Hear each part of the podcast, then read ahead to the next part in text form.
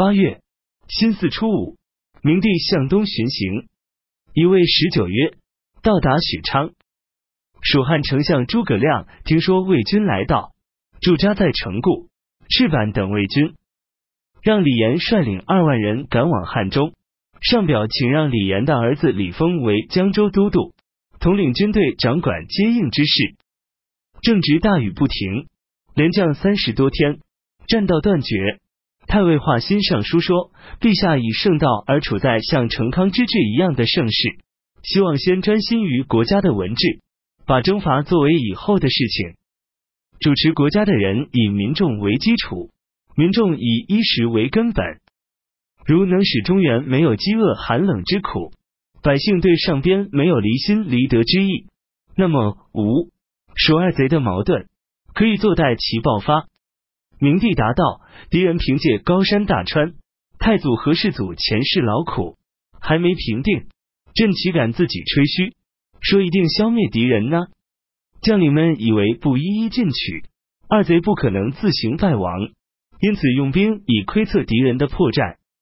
如果天时还没有到来，周武王纣会师蒙金而回军，就是前车之鉴。朕不会忘记历史的见解。”邵阳赋上书说：“从前周武王渡黄河伐纣，一条白鱼跃入舟中，君臣险色大变，行军得到吉祥的瑞兆，还那么害怕，何况面对真正的灾异而能不站立吗？而今吴蜀没有平定，而上天屡次降下灾变，各路大军刚刚进发，便天降大雨之灾，积沙乱石，阻塞山路，已经有不少日子。”转运军用物资的劳累，肩挑背负的辛苦，耗费的已经很多。如果供应不能跟上，一定事与愿违。左传上说，看到便利就进，知道困难就退，是用兵的良法。白白的让大军在山谷之间受困，进没有什么可以掠取，退又不可能，不是帝王之师的做法。散骑常侍王肃上书说：“从前的书上有这样的话：从千里之外供给粮食，士兵量会面有饥色，依靠就近食柴做饭，军队就会经常吃不饱。这是说在平路行军的情况，又何况是深入峻岭，靠开凿山路前进，所费劳力与平地行军相比，一定相差百倍。现在又加上淋雨不断，山道崎岖。”又陡又滑，兵众拥挤而不能展开，粮食远在外地，难以跟上，实在是行军的大忌。听说曹真发兵已过了一个月，而行军才到子午谷的半路，修路的劳动，战士全都参加，让敌人独得以逸待劳，这是兵家所禁忌的。拿古代来说，就是周武王伐纣，出了关而又退回；拿近代而论。就是武帝、文帝征伐孙权，到了长江而不渡，难道不是所谓的顺天之时，随时变通的先例吗？百姓知道圣明的君主因为雨水造成艰难的缘故，休兵停战，以后遇有机会，就会因此而拼力效用，那就是所谓乐意冒险、名望其死的了。王肃是王朗的儿子。九月，下诏命曹真班师。冬季十月乙卯十一日，明帝返回洛阳。当时左仆射徐宣总管留守京师之事。明帝归来后，主事官吏把徐宣批示后的文书呈送明帝过目。明帝说：“我审阅和仆射审阅有什么不同？既然看都不看。”十二月，将文昭皇后改葬在邺城朝阳陵。吴王扬言要出兵到合肥。征东将军满宠上表奏，请调兖州、豫州各军全部集中。吴军不久退兵，明帝下诏停止此次军事行动。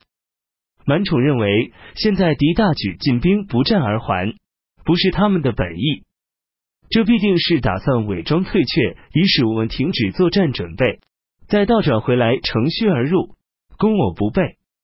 上表请求不能停止备战。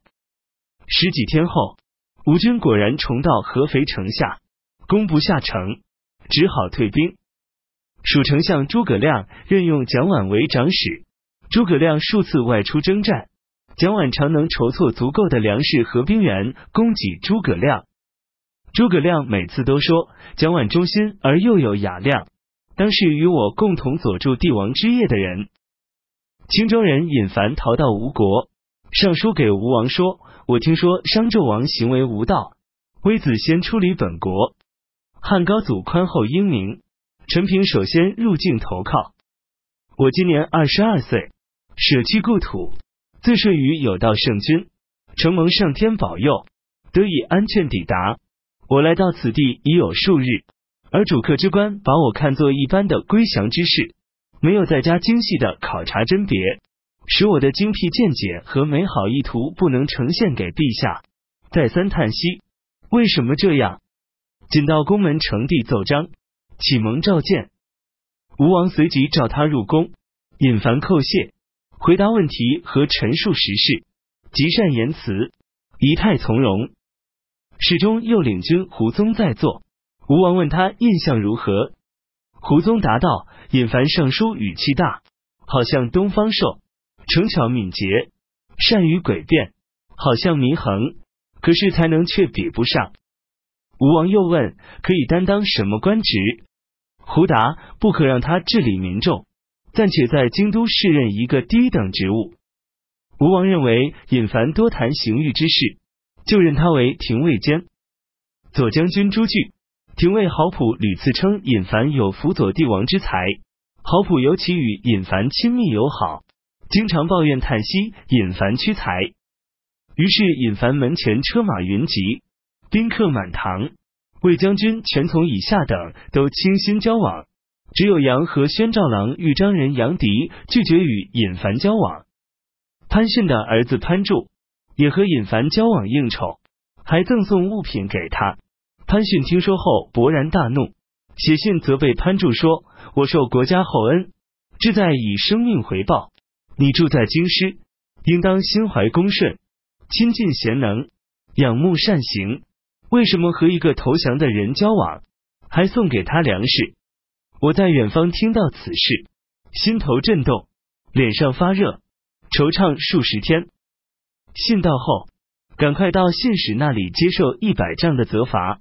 立刻索回赠送的物品。当时人们都对潘信的做法感到奇怪。没多久，尹凡图谋在吴国叛乱，是被发觉逃走，后被捉到处死。吴王严厉责备郝普，郝普极为恐惧，自杀了。朱据被软禁，过一些时间才予解除。武陵郡武蛮夷反叛吴国，吴王认为南方疆土安定。调胶州刺史吕带回军驻守长沙沤口。